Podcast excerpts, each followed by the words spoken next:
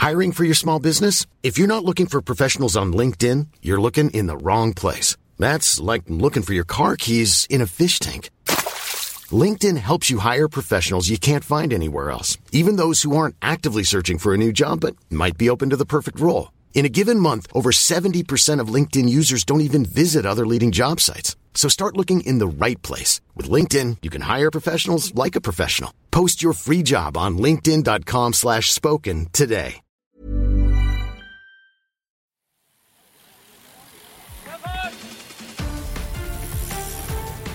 Hier ist die Kompaktkurbel unter den Podcasts.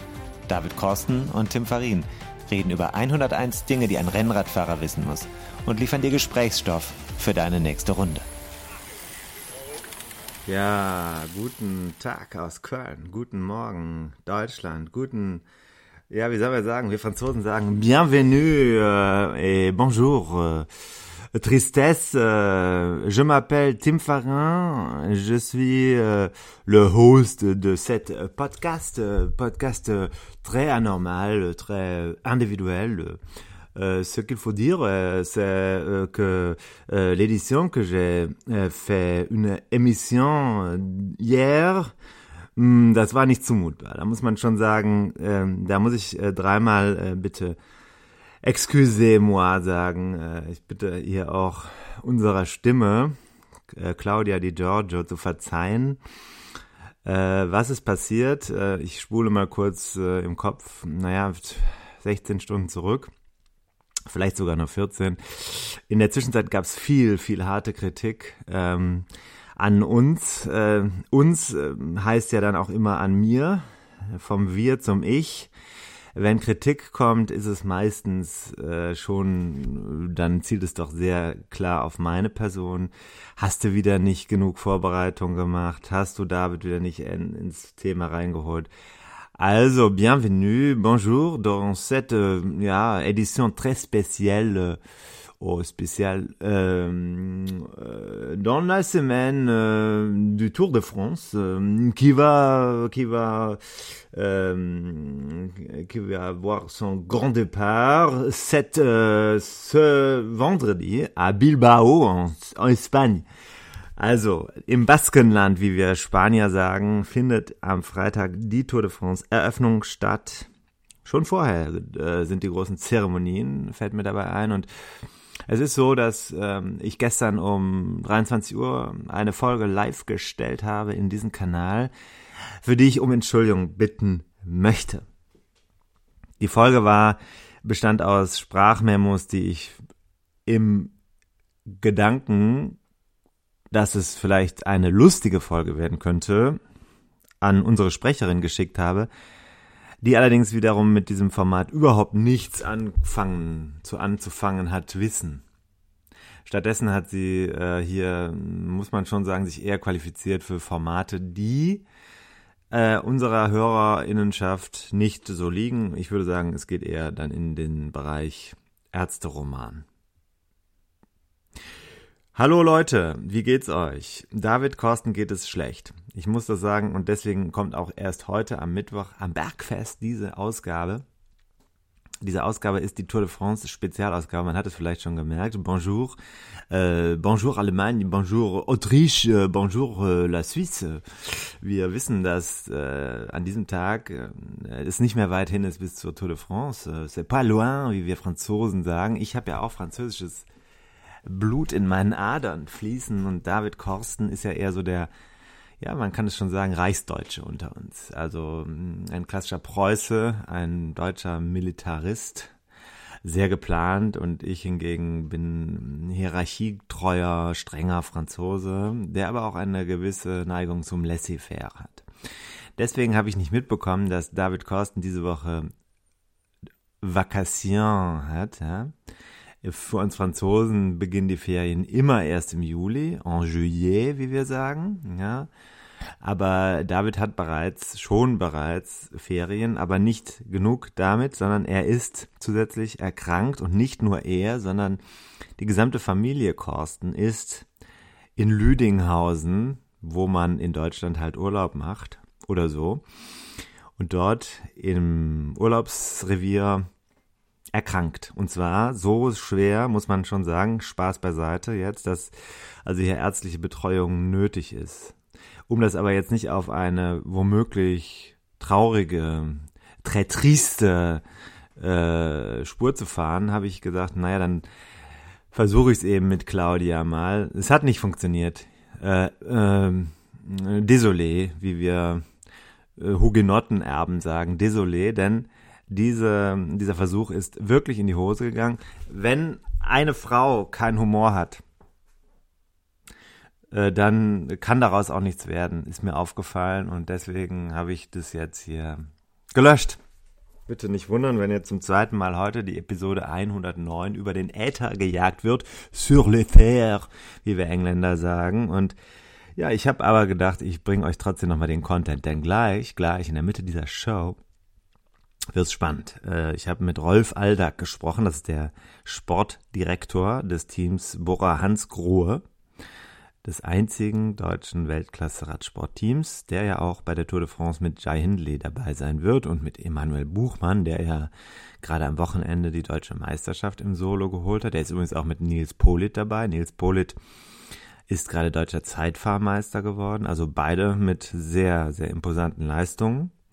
Und äh, aus deutscher Sicht ist also bei der Tour de France für Attention gesorgt. Das können wir schon so festhalten.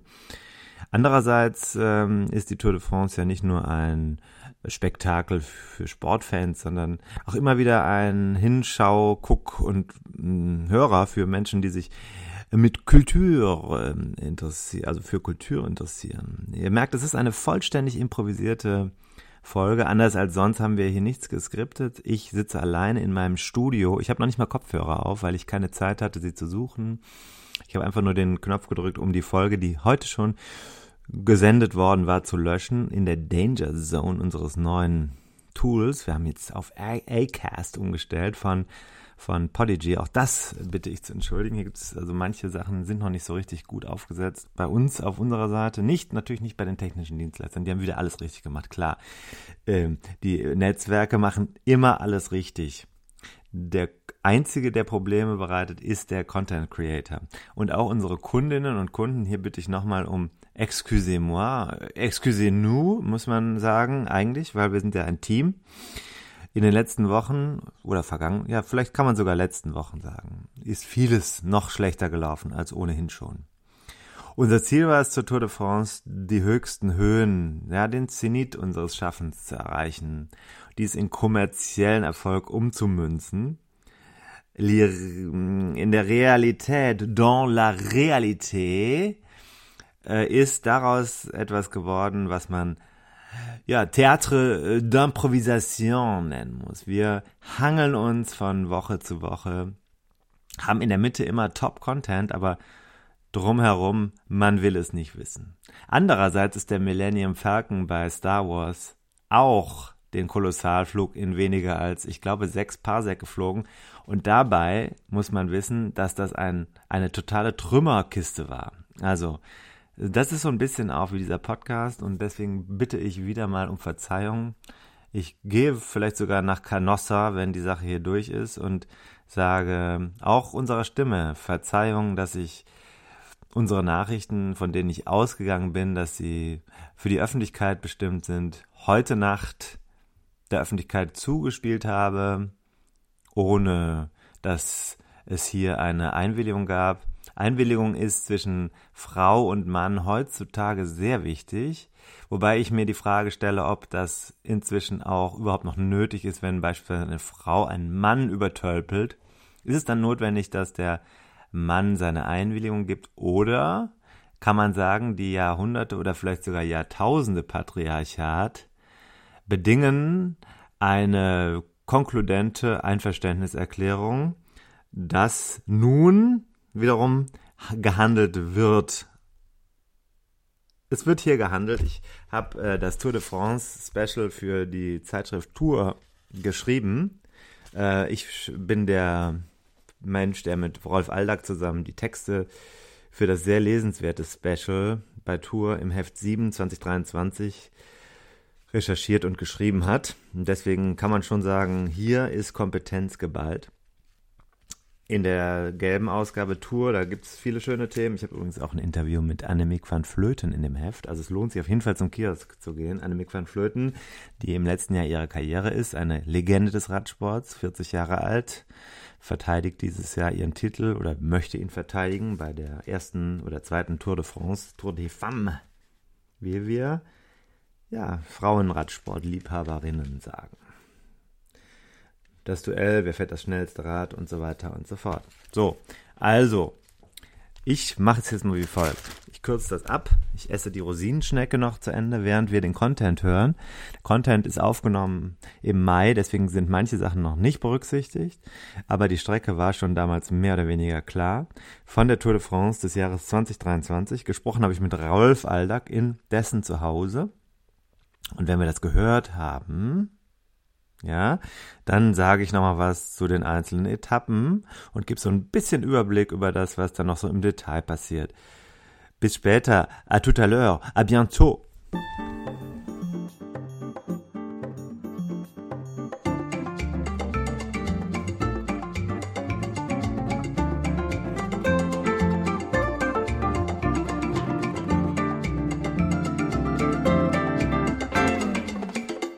10.30 Uhr. Mhm. Jetzt ist 17.44 Uhr. Mhm. Ähm, hast du das Gefühl, du bist schlau nach dem Tag? ja, wir für uns wissen jetzt schon mal, wie die Tour 2023 ausgeht und wir können eigentlich jetzt schon davon ausgehen, dass am Ende alles anders kommt, als man sich so denkt, weil dann doch wieder was passiert. Aber ich glaube, das Grundgerüst der Tour ist klar und ähm, so ein bisschen Prognosen kann man auch schon geben wer was wie vorhat und äh, warum dem auch so sein wird. Wir haben jetzt eine Tour, die von Südwesten aus dem Baskenland mit vielen Hügeln, danach mit vielen Bergen, mit einem sehr straight bergauf führenden Zeitfahren, noch mehr Bergen, gespickt aber auch mit Sprintetappen, äh, wenig glatten Zeitfahrkilometern, flachen Zeitfahrkilometern, dann irgendwann doch bis Paris kommt. Ähm, wenn man sich das so anguckt, was wird hier provoziert durch diese Planung? Was will der Veranstalter erreichen? Ja, ich glaube, er will erstmal einen sehr fokussierten Auftakt halt schon mal haben, wo man halt sagt, vielleicht geraten die Leute auch schon mal ein bisschen auf die, sagt man, auf die Hacke oder ein bisschen dem Rücken an die Wand, wo man sich überlegen muss, zu sagen, wie kriege ich das wieder gefixt? Äh, wie bringe ich mich wieder zurück ins Klassement, weil das doch schon sehr technisch ist, das Baskenland. Zum Glück, wie wir es uns jetzt angeschaut haben, gibt es nicht nur die ganz engen Straßen, wo man sagt, man provoziert jetzt auch große Unfälle, sondern es wird, ist natürlich schon nervös da. Es geht darum, vorne in diese Vielzahl von Bergen reinzufahren, eine gute Mannschaft zu haben, die einen da platziert und dann einfach gut durchzukommen. Ähm, das Interessante ist, dass die ersten zwei Etappen da verschiedene Fahrertypen gewinnen können, nämlich äh, auf der einen Seite so Klassikertypen, aber ich glaube auch, dass sich selbst die Klassementfahrer nicht wirklich lumpen lassen, denn die Notwendigkeit vorne zu fahren besteht sowieso und wir wissen, dass ein Tadej Pogacar eigentlich noch einen Sieg, den er als realistisch sieht, verschenkt hat und hat gesagt, dann lassen wir mal locker ausrollen, Ziel ist erfüllt, indem ich hier keine Zeit verliere. Mhm. Also das ist, denke ich mal, erstmal schon ein sehr interessanter Auftakt. Dann Flachetappen, dann in die Berge, wieder ins Flache, wieder in die Berge und dann hat natürlich schon eine Häufung von diesen drei Bergetappen hintereinander mit einem Ruhetag zu einem Zeitfahren. Ähm, was auch echt tricky ist, ähm, zu sagen, okay, du kommst jetzt aus diesem, aus diesem super harten Rhythmus und darfst aber einfach für so einen Zeitfall natürlich nicht komplett in so ein Loch fallen. Mhm. Zu sagen, ich liege jetzt halt einfach hier mal 24 Stunden im Bett und weck mich bitte zu meinem Start. Ähm, das ist fürs System super, super schwierig. Man versucht sich zu erholen, aber es ist nicht ganz einfach. Dann wieder diese äh, ja, hochmuskuläre Belastung fürs Zeitfahren, gefolgt von eben einer Etappe mit 5200, fast 5200 Höhenmetern. Ähm, da werden einige am Start, glaube ich, ganz, ganz schwere Beine haben. Ähm, und da musste ich durchkämpfen. Ähm, auf der einen Seite, auf der anderen Seite vielleicht, wenn es gut geht, die Chance nutzen, mit dem Wissen, dass dann erstmal wieder zwei Flachetappen kommen, relative Flachetappen, ähm, die von Sprinterteams kontrolliert werden dürfen. Dann bringt es uns letztes Mal in die Vogesen. Das kann für viele alles oder nichts Approach sein. Ähm, auch da wieder, morgen ist Paris, morgen gibt es eigentlich nichts mehr zu, äh, zu verändern. Und das ist meine aller, allerletzte Chance für genau ein Jahr, ähm, jetzt wieder in der Tour de France nochmal irgendwie eine Marke zu setzen. Und und ähm, einfach auch so ein bisschen, ja, dem ganzen Ding nochmal einen Sinn zu geben. Ähm, kann man durchaus die Vogesen als ganz wichtige Etappe ansehen. Weiß auch, viele werden sich die Etappe anschauen. Wenn es um Recon geht, dann ist es manchmal so, dass du sagst, nein, diese ganz langen Berge in den Alpen oder in den Pyrenäen, bin ich schon zehnmal gefahren, kenne ich schon. Warum muss ich mir nochmal angucken? Aber solche Etappen ist gut zu wissen. Ähm, eine kurze Etappe eben auch sehr berglastig, es gibt viele Höhenmeter hm. und äh, prädestiniert, um nochmal anzugreifen. Und dann gibt es einen Massensprint in Paris und schon sind wir durch. Klingt jetzt so einfach. Ähm, welche, du hast jetzt gerade die Vogesen-Etappe gesagt, als eine wahrscheinlich der späten Schlüssel. Hast du noch, wenn du jetzt Top 3 sagen müsstest, der Schlüsseletappen für das Gesamtklassement, hast du da einen Blick drauf?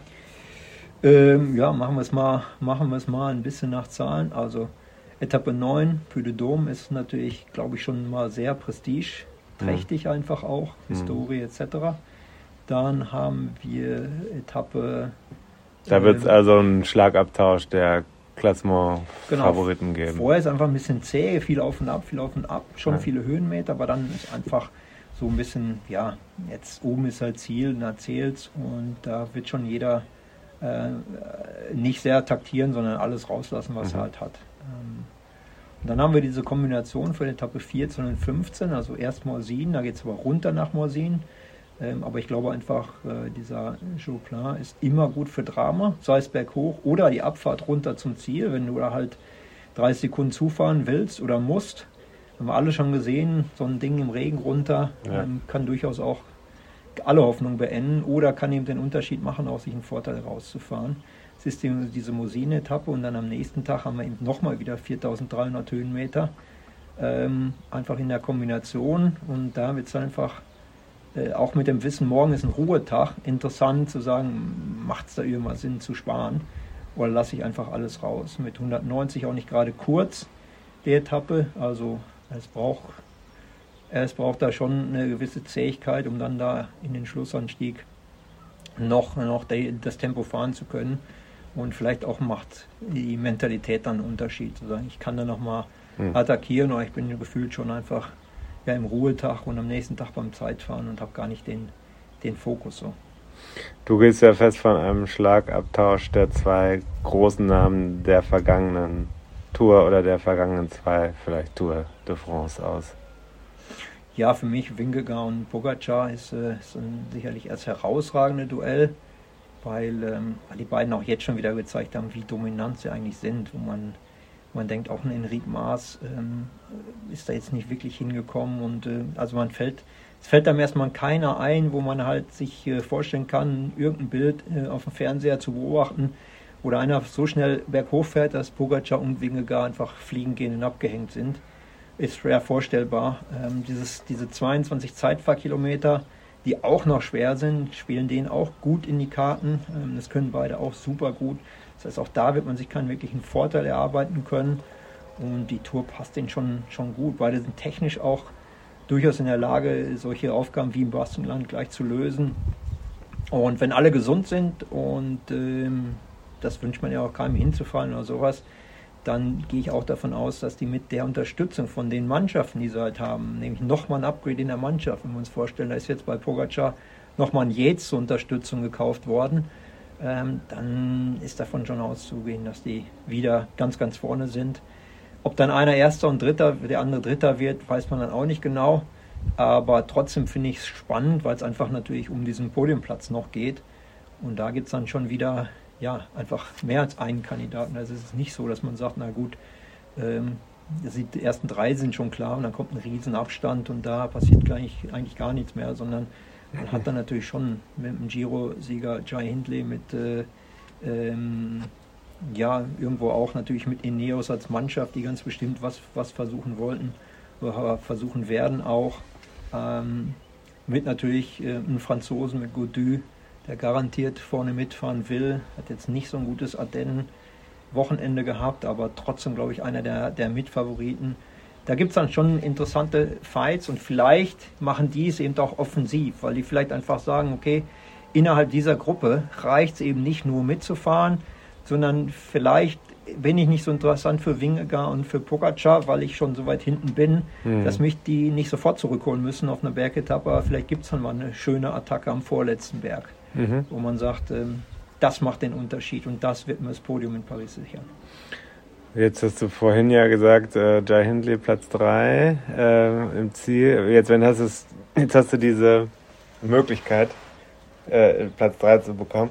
Jetzt hast du die Etappen gesehen, hast dir die Profile angeschaut, du kanntest das Potenzial, jetzt hast du die Etappen stundenlang angesehen. Äh, ist der Optimismus größer oder nicht? ja, ist ja auch nicht das erste Mal. Also ich glaube, erste Mal ist natürlich immer, wenn man da ähm, sich die Übertragung anguckt oder vor Ort ist in Paris, wenn die Tour vorgestellt wird, kriegt, kriegt man relativ schnell ein Gefühl dafür, was können wir denn da machen. Mhm. Ja, und für uns war so die erste Reaktion dann immer so ein bisschen mit, ah, aber es sind schon viele Sprinter-Etappen, wir sollten es nicht so wegschinken mit Sprints und da ähm, aufgrund der jetzt eben nicht, der Situation, dass wir nicht 70 Kilometer flaches Zeitfahren irgendwo durch die Bretagne haben oder wellig, ähm, spielen es auch ganz gut in die Karten, Karten für einen Jai Hindley. Wir wissen auch, je länger es schwer ist, umso besser wird er. Das hat er im Giro bewiesen. Das heißt, diese Kombination damit, äh, drei Bergetappen nacheinander, ähm, ein schweres Zeitfahren und noch eine Bergetappe hinten drauf. Ähm, in der letzten Woche liegt uns, glaube ich, auch ganz gut. Und äh, deshalb ja, müssen wir da, sollten wir da und haben, glaube ich, auch alle, ähm, alle Argumente, optimistisch in die Tour zu gehen mit, mit Jai. Jetzt noch zwei persönliche Bemerkungen zum Abschluss. Das eine ist dein Verhältnis zum Baskenland. Du hast mir am Anfang schon gesagt, wir äh, wollen es aber gerne nochmal auf Ton hören. Wie sehr freust du dich aus persönlicher Erinnerung aufs Baskenland? Ja, es ist halt immer so eine, so eine Hassliebe und Respekt. Also ähm, auf der einen Seite liebt man die Fans einfach, also diese Szenen, alles ist in Orange am Tourmalet, als äh, Euskadi noch eine eigene World Tour Mannschaft halt hatte, auch mit Jungs, die vorne mitfahren konnten. Das war schon klasse, das war schon phänomenal, aber dann die eigenen Radfahrerinnerungen waren natürlich eher so geprägt dadurch, dass der Tourstart in San Sebastian für mich ein komplettes Desaster war. Meine erste Tour de France Magen-Darm-Virus mit Fieber am Start und da habe ich mich da eigentlich nur durchgeschleppt für, für neun Tage, um dann final doch auf der Etappe nach, ähm, nach Koblenz auszusteigen. Ähm, also keine guten Erinnerungen und dann gab es weitere äh, Erinnerungen äh, ans Baskenland immer nach der Flandern-Rundfahrt vor Roubaix. Also ich bin mehrfach diese Kombination gefahren, Sonntag Flandern, dann nachts in Flugzeug und dann halt ähm, die Baskenland-Rundfahrt zu fahren. Gegebenenfalls oder ja, fast immer im Regen bei 8 Grad Regen und äh, das hinterlässt natürlich dann auch schon ein bisschen Spuren, ehrlicherweise. Wenn man ans Baskenland denkt, denkt man nicht auch an vielleicht den schönen Strand in San Sebastian und Surfen und Sonne, sondern eher für mich, wo es sehr, sehr grün ist. Äh, ja. Im Frühjahr regnet es gegebenenfalls auch sehr häufig. Das sieht so aus. Und bist du neidisch, dass du nicht auf dem Fahrrad sitzt während dieser, wie viel sind es? 3600 oder was Kilometer? Ich müsste mal jetzt nochmal nachgucken. Äh, nein, ich bin froh dabei zu sein. Es ist, glaube ich, mal jedes Jahr wieder eine neue Herausforderung. Irgendwie beim Zählen kommen wir durcheinander, aber es ist jetzt irgendwie die 30., 32., irgendwo dazwischen Tour. Ähm, aber nee, auf dem Fahrrad da ist überhaupt nichts mehr. Also selbst jetzt die Flachetappen sind inzwischen, wo man sagt, der wird so schnell, so eng gefahren. Ähm, ja, diese Helikopter-Shots von oben, wenn er sagt, da sind doch jetzt nie im Leben irgendwie so viele Teams unterwegs. Es sieht aus, als wenn da 80 Rennfahrer unterwegs sind. Warum? Weil keiner keinem mehr einen Zentimeter gibt, weil keiner mehr auch nur irgendwie mal zurücksteckt, weil inzwischen die Straßensituation so ist. Überall hast du Fahrbahnteiler, überall hast du Kreisverkehrte, überall hast du ähm, so Drempel, Speedbumps. Ähm, da ist ja überhaupt kein, also der Fun-Faktor, glaube ich, ist jetzt auf dem Rad sehr gering und wenn man einfach auch äh, ja in den weiten 50ern nicht mehr bereit ist, auf dem Fahrrad sterben zu wollen, dann spart man sich die Tour de France lieber. Ganz klar. Wunderbar.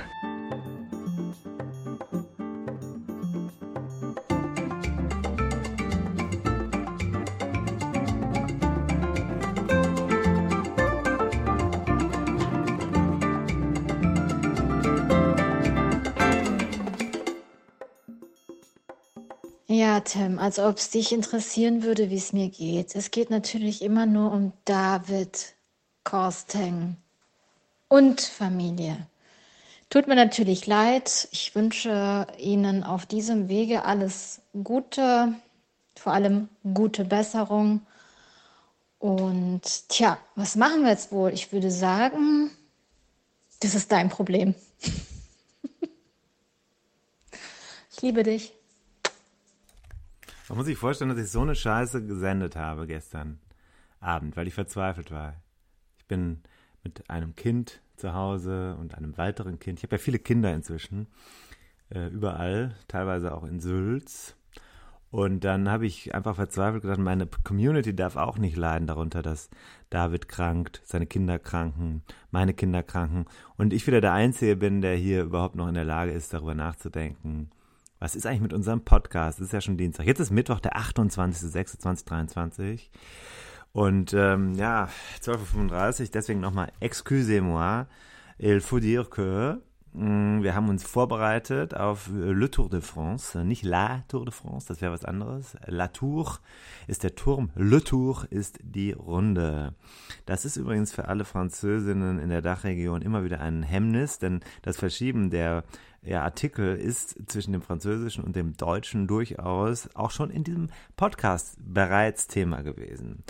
Jetzt nochmal Spaß beiseite. Also es geht wirklich los mit einer Tour de France, die, die äh, ganz viel zu bieten hat, nämlich vor allem auch den Freedom, äh, einen besonderen Berg. Das ist der Berg, an dem das sogenannte Ellbogenduell zwischen Jacques Anquetil und ähm, Raymond Polidor eingegangen ist in die Geschichte des französischen Radsports, nicht nur des französischen Radsports, sondern des Weltradsports. Wenn man so das Tour de France Spezial von Tour durchliest, ich glaube, das ist das beste Spezial. Ich habe also inzwischen alle vor mir liegen, äh, muss hier sagen, klar, es gibt das Pro Cycling Heft von der Tour de France selbst, das ist sehr dick, sehr umfassend, aber hier in der Tour de France Ausgabe haben wir mit Alltagseinschätzungen schon nochmal, glaube ich, was Gutes dazu beigetragen. Und wie das dann vielleicht für den Hintergrund auch immer so ist, die Tour de France hat ja, hält ja die Informationen über die genauen Daten ihrer Strecken und so weiter sehr, sehr lange zurück. Nämlich mit dem Hintergrund, dass sie eigene Produkte veröffentlichen wird. Deswegen ist das immer so ein, so ein Versuch, äh, Informationen zusammenzusammeln. Die genauen Wege kann ich euch nicht sagen. Aber es ist nicht so ganz einfach, sagen wir mal im Frühjahr zu wissen, was passiert eigentlich genau auf den Strecken, die da angekündigt sind. Man denkt ja, im Oktober wird die Strecke bekannt gegeben und dann ist alles klar, aber mitnichten. Also zum Beispiel, was ist eine Kategorie 3, 2, 1, wo sind die Sprintwertungen auf den Etappen und stimmen überhaupt die Längen der Etappen und sind die Zielgeraden oder die Ziele an der Stelle, auf der man meint, dass sie dort sind. Für die Profiteams, äh, les équipes professionnelles, ist das auch eine immer wieder neue ähm, Herausforderung. Ja, denn man will sich ja auf le Tour de France äh, préparer, c'est très important, le, la course la plus importante euh, du, de l'année, chaque année, la, la course la plus importante. Énormément, énorme, c'est une challenge énorme pour toutes les équipes, pour tous les gens involvé euh, dans euh, le sport et aussi dans le Média. Äh, und jetzt geht's los. Also, Rolf Aldag hat ja schon ein paar Tipps gegeben in dem Heft, in dem Special, das dabei ist bei Tour. Und es ist übrigens hier völlig unbezahlte Werbung für Tour, das Radsportmagazin Nummer 1 in Europa. Äh, da gibt's also für jeden Tag, zu jeder Etappe, nicht zu den Ruhetagen wohlgemerkt, da hätten wir nichts schreiben wollen, aber zu den 21 Etappen jeweils eine Seite und auf den Seiten sind dann die geografischen Lagen der Etappen, Fernsehzeiten, der Streckenplan und Rolf Aldags Einschätzung. Und ich muss sagen, ich bin sehr, sehr super trist, super triste, dass ich dieses Jahr trotz Akkreditierung aus verschiedenen, teilweise privaten Gründen, äh, die grande émotion, kann man schon fast sagen, äh, nicht in Bilbao dabei bin. Ich hatte das eigentlich äh, vor mit dem Fahrrad, mit dem blauen, dem schönen blauen, steif und doch flexiblen Stahlrad von Bilbao die erste Woche an bis Bordeaux zu fahren, aber dort hat mir das Schicksal einen Strich durch die Rechnung gemacht. Die Favoriten sind gefordert auf der ersten Etappe bereits von Bilbao nach Bilbao. Das, da kann man sagen, okay, Bilbao, Bilbao, warum fahren die da 182 Kilometer? Das könnte man auch kürzer machen. Aber naja, sie haben sich halt dafür entschieden, das so zu machen. Äh, dazu hatte Claudia äh, Di Giorgio gestern Abend folgende Nachricht geschickt, wie sie sich auf die Tour de France vorbereitet. Die spiele ich euch nochmal vor. Da sieht man, auf welch erbärmlichem Niveau unsere Sprecherin sich mit dem Radsport beschäftigt. Das ist noch fast schlimmer als Davids anfängliche Gehversuche in dieser Disziplin.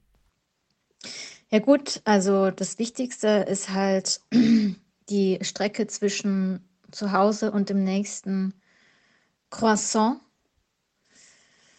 von einem echten Franzosen. Ist natürlich schwierig hier in der Gegend. Ähm, aber gut, das ähm, wären dann so um die 373 Kilometer ungefähr. Ähm, wenn ich, ja, doch, das kommt hin. Genau, das äh, so so habe ich mich also vorbereitet in dem Sinne, ähm, dann halt, ja, mit also beim Rewe gibt es auch diese Brioche. Die ist ganz okay. Ansonsten ich esse ja keinen Käse. Ähm, hm. Ja, nee, also nee, das das war's. Und du? Beim dem Thema sind wir ganz gut aufgehoben, äh, denn also die erste Etappe ist sicherlich super spannend am Wochenende. Das ist am Samstag, am 1. Juli. Das ist so ein bisschen Baskenland meets Tour de France. Und äh, man kann davon ausgehen, dass es da schon auch für die Favoriten durchaus relevant wird. Es wird auf jeden Fall einen harten Kampf ums Gelbe geben. Mathieu van der Poel, denke ich, Wout van Aert, denke ich, sind äh, Leute, die da gerne ins Gelbe fahren werden. Ich würde übrigens mal nochmal einen Blick werfen. Ich habe jetzt gar nicht auf die Roster geguckt, aber Binyam Girmay, den Namen würde ich mal markieren. Wenn ich zum Wettanbieter schiele, dann ist es ein Name, den man auf dem Programm haben sollte. Und dann ist es interessant, dass wir hier eine Mischung haben. Wir haben tatsächlich eine ganze Menge Sprinter-Etappen. Ähm, zum Beispiel die dritte Etappe ist eine klassische Sprinter-Etappe. Aber wir haben auch eine, ein richtige, aus meiner Sicht eine richtige, richtige Kletterer-Tour de France. Und ähm, mit allen französischen Gebirgen, die dabei sind. Und haben gleichzeitig die Gelegenheiten mit richtigen flachen Sprintzug-Etappen. Deswegen wird es auch, wird's auch für die Sprinter-Spezialisten hier eine Menge zu holen geben. Also ich glaube, der Kampf ums Grüne, der wird sehr interessant sein. Kommt ein bisschen darauf an, wie gut die einzelnen Sprinter und ihre Teams das am Anfang schaffen zu dominieren. Das ändert natürlich die gesamte Tour de France, wenn Sprinterteams im Wettbewerb stehen oder eben wenn einer bereits alles eingesackt hat. Ist natürlich sehr unterschiedlich. Deswegen kann man auch am Anfang nicht so richtig sagen, was auf den flachen Etappen am Ende passieren wird. Da kann es dann also auch mal eine Flucht geben. Ne? Wir wissen das ja. Radsport ist ja wie Schach, nur ohne Würfel, hat Lukas Podolski gesagt. Und das gleiche gilt auch für die Tour de France, da natürlich in gesteigertem Maße. Übrigens habe ich gestern Abend nochmal reingeschaut in die für mich doch sehenswerte Netflix-Dokumentation. Ich habe letztens den deutschen Meister Zeitfahren, vorher deutschen Meister Straße, Nils Polit, zufälligerweise an der Straßenecke getroffen und der war von dieser Show nicht so begeistert. Ich glaube, die Kritik war so sinngemäß, naja, das ist so wie Radsportmanager als Film sehr aufgeblasen, aber wenn man jetzt den Sport nicht jeden Tag guckt und sich nicht so im Peloton bewegt oder so sehr nah dran ist, ist das vielleicht nicht schlecht, um nochmal aufs Laufende zu kommen, auf en courant oder so, wie wir Französinnen vielleicht sagen würden. Ja, also Schlüsseletappe ist die erste und dann geht's aus meiner Sicht, würde ich äh, als nächstes, wenn man Zeit hat, am Donnerstag, dem 6. Juli wieder anmachen. Da geht's nämlich auf den Col du Tourmalet.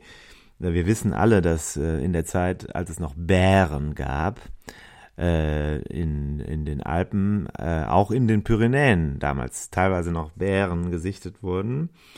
Und das ist also die Urzeiten der Tour de France. Die Tour de France ist ja schon älter als, ähm, sagen wir mal, viele andere Sportveranstaltungen. Ja, die Bundesliga Fußball zum Beispiel ist viel jünger als die Tour de France und auf dem Col du Tourmalet. Das ist also einer der Klassiker, ist einer der höchsten Pässe auch, die dieses Jahr gefahren werden. Aber auf dieser Etappe geht es auch vorher noch über den Aspin. Also so muss es also wirklich sein. Und dann gibt es die erste Bergankunft an diesem Donnerstag, dem 6. Juli. Und äh, da würde ich sagen, da schaltet man mal so ab halb drei am Nachmittag ein. Da geht es nämlich dann vom Aspin in dieses schöne Ensemble auf den letzten Kilometern, also den letzten, wie viel sind es denn dann?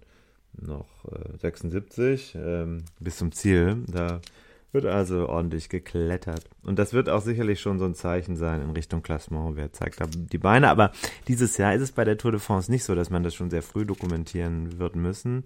Andererseits sind natürlich Fahrer wie, ähm, wie vor allem Tadej Pogacar, der dieses Jahr noch ein stärkeres Team hat als im Vorjahr, ganz sicher darauf aus, mh, hier schon auch früh Zeichen zu setzen. Die neunte Etappe am 9. Juli bitte jetzt schon mal notieren ganz sicher äh, die Etappe, auf die ganz, ganz stark in Richtung Drama gezählt wird. Das ist eine Etappe, die auf hoch und runter geht im Südwesten Frankreichs, dann in dieses sehr schöne Vulkangebiet mit dem Puy de Dôme am Ziel. Das ist eine, eine richtig klassische Bergankunft mit einem HC-Berg am Ende. Da kann man sich jetzt fragen, ist das wirklich HC? Aber ja, der steht dann halt schon alleine da. Der hat 15,5 Kilometer mit 7,7 Prozent im Schnitt, also schon ordentlich. Und die Historie allein, ähm, naja, die zeigt, dass, dass dieser Berg es wert ist, in das Visier genommen zu werden. Ich würde an dem Tag so um halb vier einschalten. Da geht's dann so langsam in die ernste Phase. Und übrigens, äh, wenn alle über Raymond Poulidor und Jacques Anquetil reden, das war 1964, sollte man wissen, dass, wenn man zu Hause so ein bisschen, ja, sagen wir, bisschen, bisschen, äh, ja, also zum Beispiel in der Einzimmerwohnung in Sülz, ein bisschen vor seinen Freunden, äh, wie heißt es, mit Expertise aufwarten will, dann kann man sagen, wusstet ihr eigentlich, dass Fausto Coppi 1952 das erste Mal oben auf dem Puy de Dôme eine Etappe der Tour de France gewonnen hat? So Leute, ähm, jetzt sage ich nochmal, was ist eigentlich die entscheidende Strecke der Tour de France? 14. Juli, der französische Nationalfeiertag. Da geht's auf den Grand Colombier. Das ist am Schluss einer Anstieg. Ja, das ist das Ende der, da geht's aufs Ende der zweiten, also der mittleren Woche zu.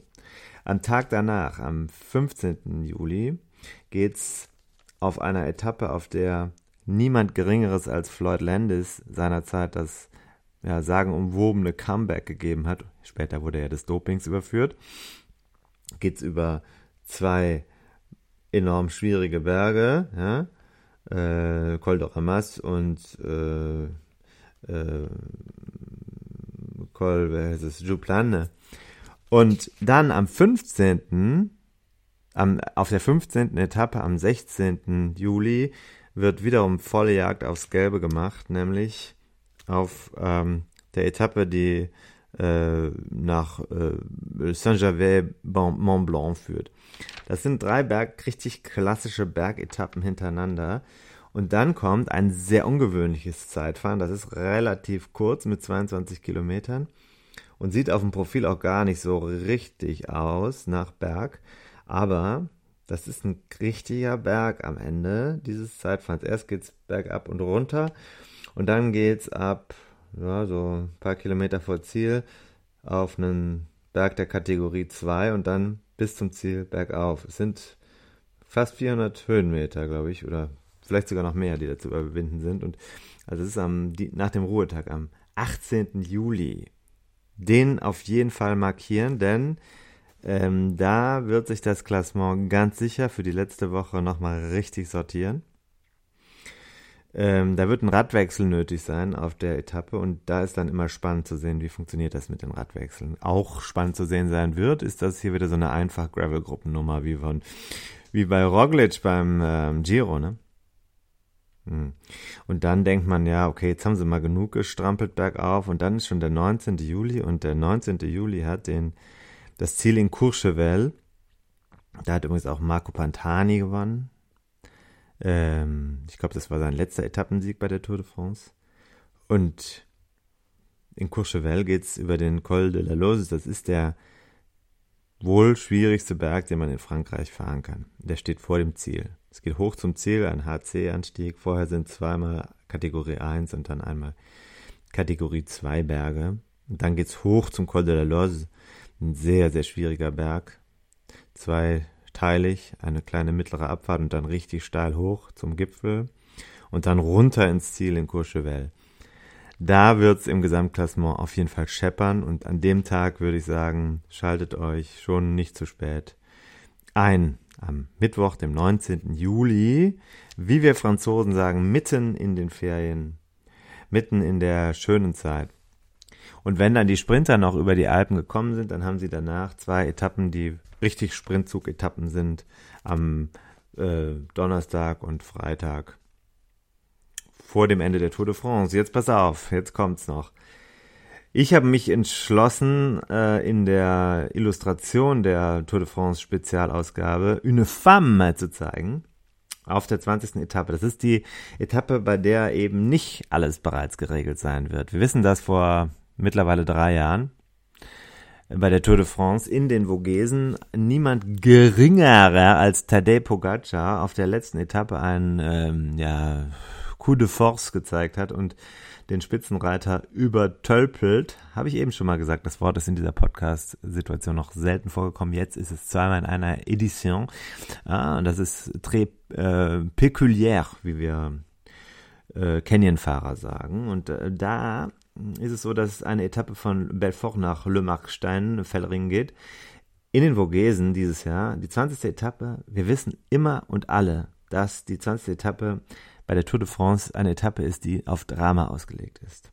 Diese Etappe endet nicht wie im vergangenen Jahr in den Vogesen oben auf dem äh, Planche de Belleville, sondern äh, da, wo im vergangenen Jahr bereits niemand geringere als Annemiek van Vleuten ihren Stempel auf die Tour de France der Frauen gedrückt hat. Deswegen habe ich gesagt, machen wir mal ein Bild von einer Frau, obwohl es die Männer Tour de France ist, die wir hier illustrieren. Und man sieht dort Annemiek van Vleuten auf dem Weg zum Etappensieg in Markstein, am Berg Markstein. Diese äh, Vogesen sind ja so Urgesteine Frankreichs, ja, der Tour de France damit auch. Und an diesem Tag, an diesem 20. 22. Juli, da wird es also wirklich Gelegenheiten für die Teams geben, mal so richtig aufzuholen, aufzurütteln und auch nochmal, wenn es knapp ist, alles zu tun, um das Gesamtklassement anzugreifen. Geht ja nicht nur um Platz 1 und 2, sondern es gibt ja auch Platz 3 und die Top 10 zum Beispiel.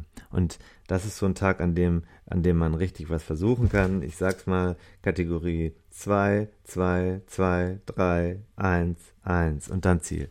Das ist also hoch und runter in den Vogesen und dann ist klar, wer hat die Tour de France gewonnen.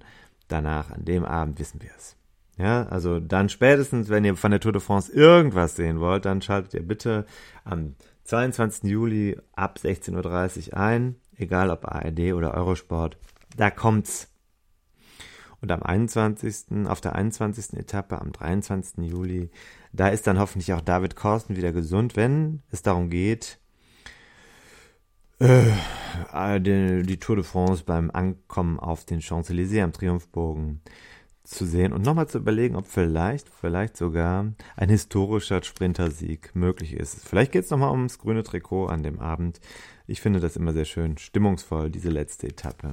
In der französischen Hauptstadt, der Metropole, der Metropole der Liebe, des Sports, ein Stück weit auch des französischen Imperialismus. Wir wissen es ja. Die Kulturkritik sparen wir uns. Mit einem Hinweis auf das finale Tourwochenende sei hier nochmal ähm, aufgewartet. Wir haben inzwischen ein Team für Rad am Ring. Und ich glaube, es gibt noch Nachmeldungen. Wenn noch jemand sagt, ich will unbedingt dabei sein, am, pass auf, 22. und 23. Juli beim 24-Stunden-Rennen in der Staffel, 8. Staffel bei Rad am Ring, dann bitte noch melden. Ansonsten sind wir sehr gut bestückt. Natürlich wieder nur mit Männern. Es ist schade, aber les hommes sind plus forts que les femmes in unserer Hörerschaft. Man hat das Gefühl, mehr committed. Schon auch ein bisschen fröhlicher, freundlicher, aufgeschlossener als unsere Stimme zum Beispiel, die hier leider Dokumente des Scheiterns geliefert hat. Wir müssen nochmal neu überlegen, äh, Claudia, wie wir dich hier vielleicht ein bisschen sinnvoller einbinden können. Ja, also man muss vielleicht wahrscheinlich skripten. Ja, wenn es Sprecherinnen gibt, muss man die Skripten, man darf sie nicht einfach frei von der Leber weg reden lassen. Den Rest habe ich bereits gesendet und bin dafür gegeißelt worden. Nicht nur von David, zu Recht, aus dem Krankenlager. Er hat gesagt, lass es stehen, es reicht, jetzt ist okay. Aber ich habe gesagt, nein, mache ich nochmal neu. Ich hoffe, das wird hier so gutiert durch die Community. Viel Spaß bei der Tour de France. Wir sehen uns, wir sehen uns vielleicht nochmal. Ich habe aber eben überlegt, ob ich nicht einfach hinschmeiße. Äh, bonne journée, à tout à l'heure, à bientôt und äh, wie wir Franzosen sagen, Kette rechts und ab in den Wind.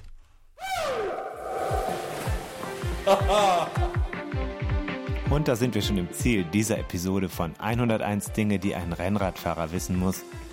Die Kompaktkurbel unter den Podcasts.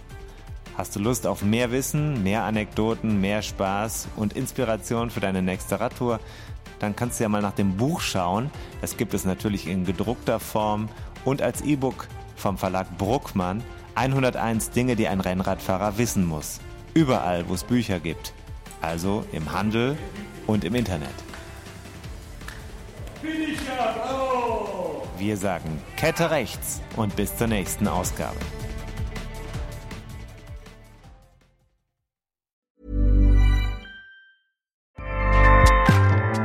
ACAST powers the world's best podcasts. Here's a show that we recommend. This is Roundabout Season 2, and we're back to share more stories from the road and the memories made along the way. We're talking rest stops, if we're stopping to get gas. You will be timed. you will be for sure. Misguided plans, I grew up in the city, so I have like, you know, a healthy fear of real extreme darkness. this was like wilderness. A lot of laughs, Y'all weird, but you, yeah, you, you were different. Like you were real different, bro. I can't really put my finger on it. and so much more. Just goes to show that unexpected things sometimes are the best when it comes to a road trip. Roundabout Season 2, presented by Nissan, is live now with new episodes rolling out every Thursday.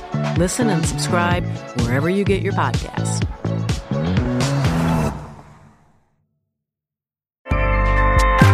ACAST helps creators launch, grow, and monetize their podcasts everywhere. ACAST.com.